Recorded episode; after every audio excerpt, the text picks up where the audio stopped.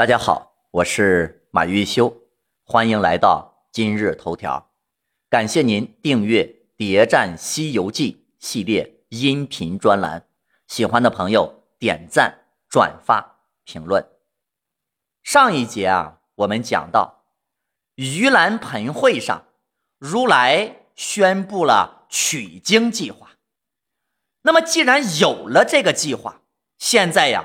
就需要一个有法力的人去东土寻找一个善信，也就是取经人。这时候，观音主动站出来揽下了这个差事儿。如来心中大喜，说道：“别个也确实去不得，须是观音尊者神通广大，方可去得。”如来大喜，可见他本来的计划就是想让观音去。虽然他没有点名，但观音已经猜到了，如来就是想让他去。那么这个活无论如何，最后都是他的。索性啊，自己主动站出来，肯定比被点名要好。另外。这参加取经计划，那肯定是有好处的呀。那么观音呀，也确实是最合适的项目经理人选。为什么呢？首先，第一，对于东方，观音菩萨比较熟，因为他住的这个普陀山就在东方，靠着大唐，有主场优势。那么第二个呢？观音的法力也确实很高，比如说他能够救活人参果树啊，收服了金鱼精、红孩儿、黑熊精等等。那么这些啊，都是一些例证。那么第三个，观音的情商不是一般的高。他虽说现在已经是如来的手下，但是跟老君玉帝的关系。都不错，他毕竟是五方五老之一，那也是妥妥的一个社交达人，能够协调各方面的社交关系。那么第四个，观音的智商很高，为什么这么说呢？咱们呀，接着往下看，观音领了任务，然后问了一句，说。弟子此去，您还有什么要吩咐的吗？哎，在这儿啊，要给大家分享一下，咱们每个人其实都应该向观音学习学习，不是领导给你布置了任务，你就立马动身去干，好像看似执行力很强，但是在这时候你在干之前多问几句，我给你讲。总没有什么坏处。果不其然，如来呀，还真的有话等着他呢。如来说：“你过去的时候，飞太高不行，飞太低也不行。你呀，要半云半雾，目的呢是要谨记路程的远近，然后告诉那个。”取经人，但恐善信难行，我与你五件宝贝。如来的这段话当中，有没有告诉观音菩萨要设计怎样的一条取经路线呢？你可能没听出来，但观音那可听出来了。所以有时候啊，领导。给布置任务的时候，咱们呀要学会找关键词儿。如来说了：“但恐善信难行，我呀与你五件宝贝，什么意思呢？说我害怕那个取经人的路不好走，我给你五件宝贝吧。如果是你听到这句话，你会怎样设计取经路线呢？”哦，领导怕那个取经人的路难走是吧？那在设计的时候设计个简单点的取经路线不就行了吗？你要这样理解的话，那估计第一个被开除的那就得是你。如果领导是让你设计简单路线的话，那还用得着给你五件宝贝吗？给你五件宝贝，那就是意思告诉你，让你在设计路线的时候设计一条让取经人难行的路线，不用怕。他在路上死了，我呀给他五件宝贝，就是保他命的。所以，这下咱们大家知道，为什么在唐僧在这一路的取经路途，为什么有那么多的妖魔鬼怪了吗？那么，如来给这个取经团队五件宝贝，究竟是什么宝贝呢？首先，锦兰袈裟一件，九环锡杖一根，这两件宝贝啊，都是如来专门给唐僧准备的。那么，关于这宝贝的作用，如来的原话是：“穿我的袈裟，免堕轮回；持我的锡杖，不遭毒害。”但是这两件宝贝在取经路上，说实话，并没有显示什么神通，不免让人有点怀疑如来说的这话。另外还有三个声控的箍，分别是金箍、紧箍和禁箍，把说明书也给观音菩萨念了。因为这三个箍使用之前呀，都得先念一大通咒语才行。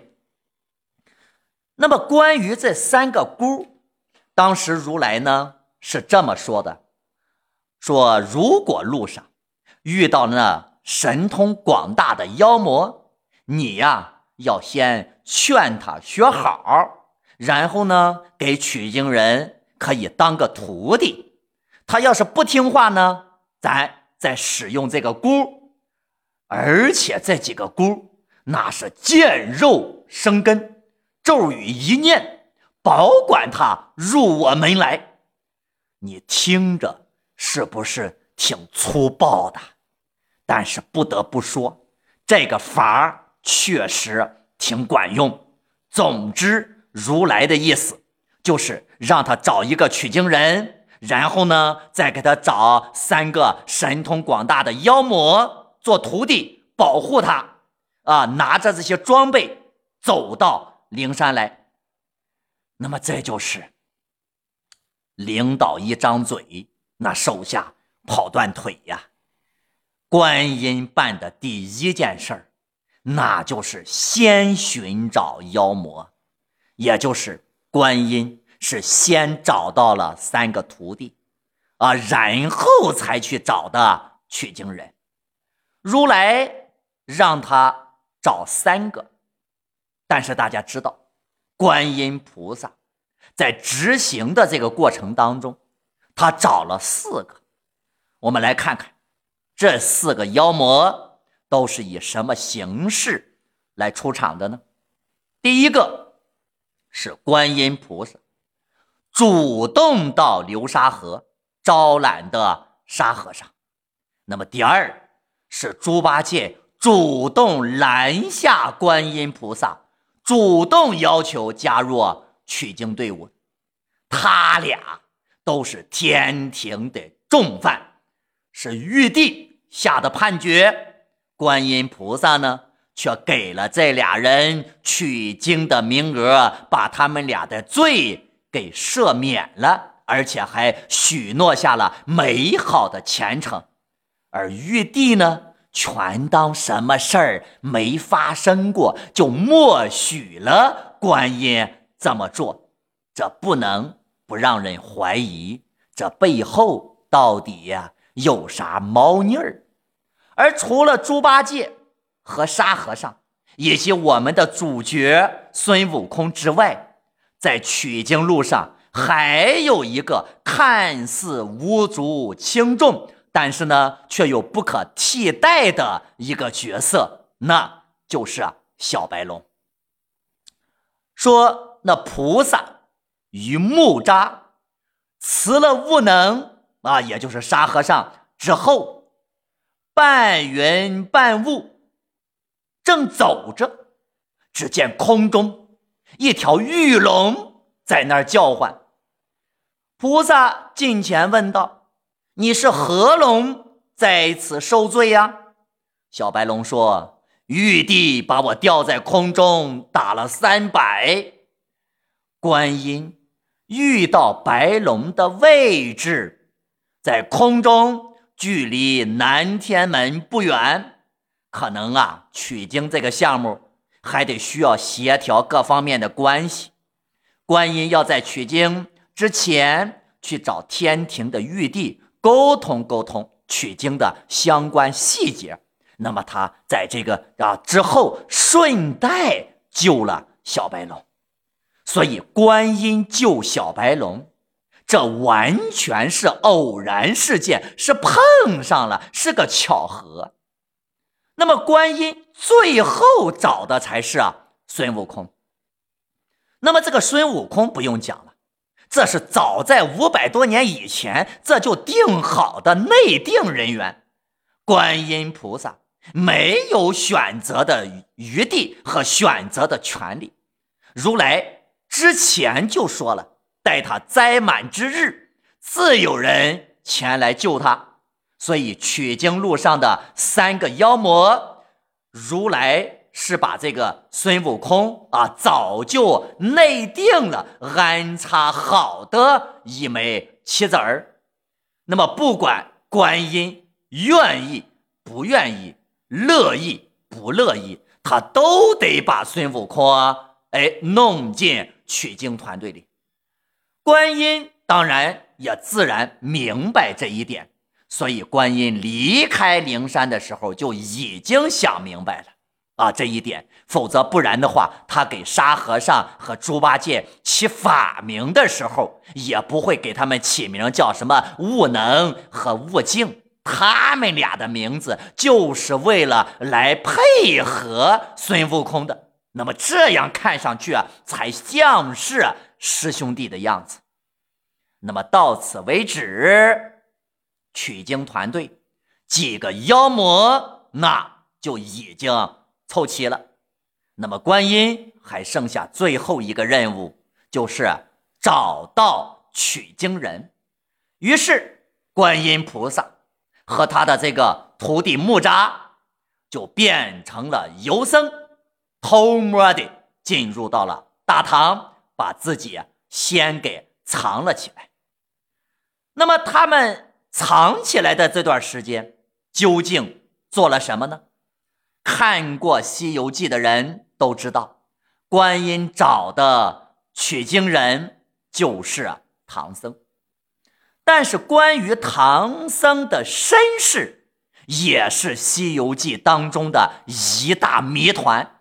要想研究唐僧的身世，咱们呢就得先从唐僧的母亲殷温娇开始说起。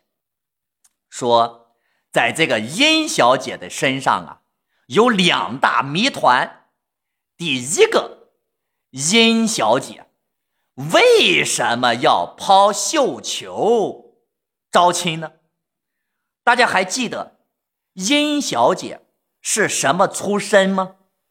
那可是当朝宰相殷开山的亲生女儿，以宰相的身份找什么样的女婿找不着呢？为什么偏偏得要选择抛绣球？来征婚呢？抛绣球征婚是一种近乎荒诞的婚配方式。为什么呀？这大街上什么样的人没有啊？捡破烂的、讨米要饭的，对吧？都可以热情参与一下。绣球往大街上这么一抛，谁抢到了小姐就归谁，管他什么样的人，你想赖你都赖不掉。那么这宰相就怎么忍心这么糟践自己的女儿呢？可见这个抛绣球征婚是百分之百有问题。那么更让人怀疑的是，殷小姐的这个绣球。她就怎么着，就偏偏砸中了新科状元陈光蕊呢？这投球的命中率，那这是百分之百呀！那这也太大了呀！咱说了，其实投绣球啊，这个风险啊，其实是蛮大的呀！啊，但是呢，大归大，也不是不能操作。那么，首先。抛绣球的这个时间和地点，那那很有讲究。首先，我们来看殷小姐抛绣球的时间是什么时间呢？是新科状元跨马游街，也就是状元夸官的当天。那么，抛绣球的地点呢？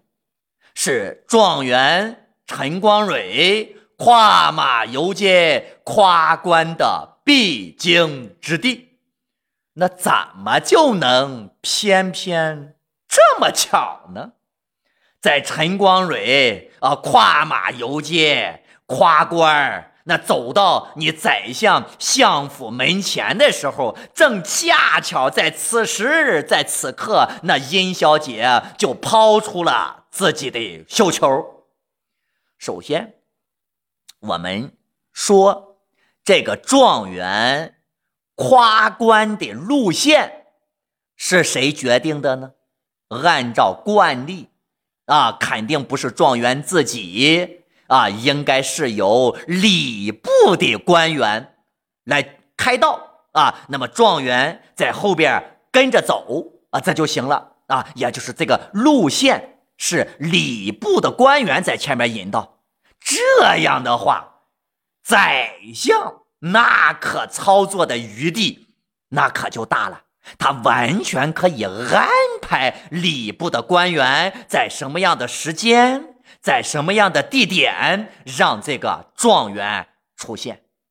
那么第二个，殷小姐是看到陈光蕊来到跟前了，然后才出手。把绣球啊给抛出去，而且一击就中，说明陈光蕊的位置离着这个殷温娇小姐的这个距离应该不算是太远。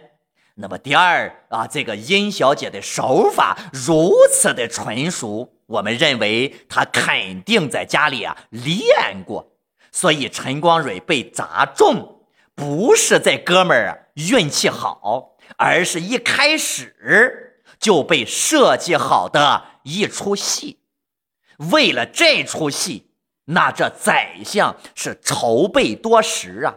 这殷小姐自己那更是在自己闺房里每天苦练投球。咱们又回到刚开始啊，最初的这个问题：既然这个宰相的小姐一开始。啊，或者说宰相他自己一开始就打算让自己的这个啊女儿殷温娇嫁给这个状元，那直接安排指婚嫁给他不就得了吗？干嘛还得冒着这样的风险抛绣球呢？为什么要搞这么一出呢？他万一失误了，砸到个乞丐，那咋办呢？我们来看，说这绣球啊，打着陈光蕊的乌纱帽，然后十数个奴婢走下楼来，啊，出府把陈光蕊挽住，抢入府中，啊，立刻拜堂成亲。这个婚结的可够赶的。也就那么三五分钟的事儿，我们的陈光蕊同志还没反应过来咋回事呢，就直接进洞房了，也不选个什么良辰吉日啥的。陈光蕊这一天达到了人生的巅峰啊！不但考上了状元，还迎娶了天下最白富美的宰相女儿。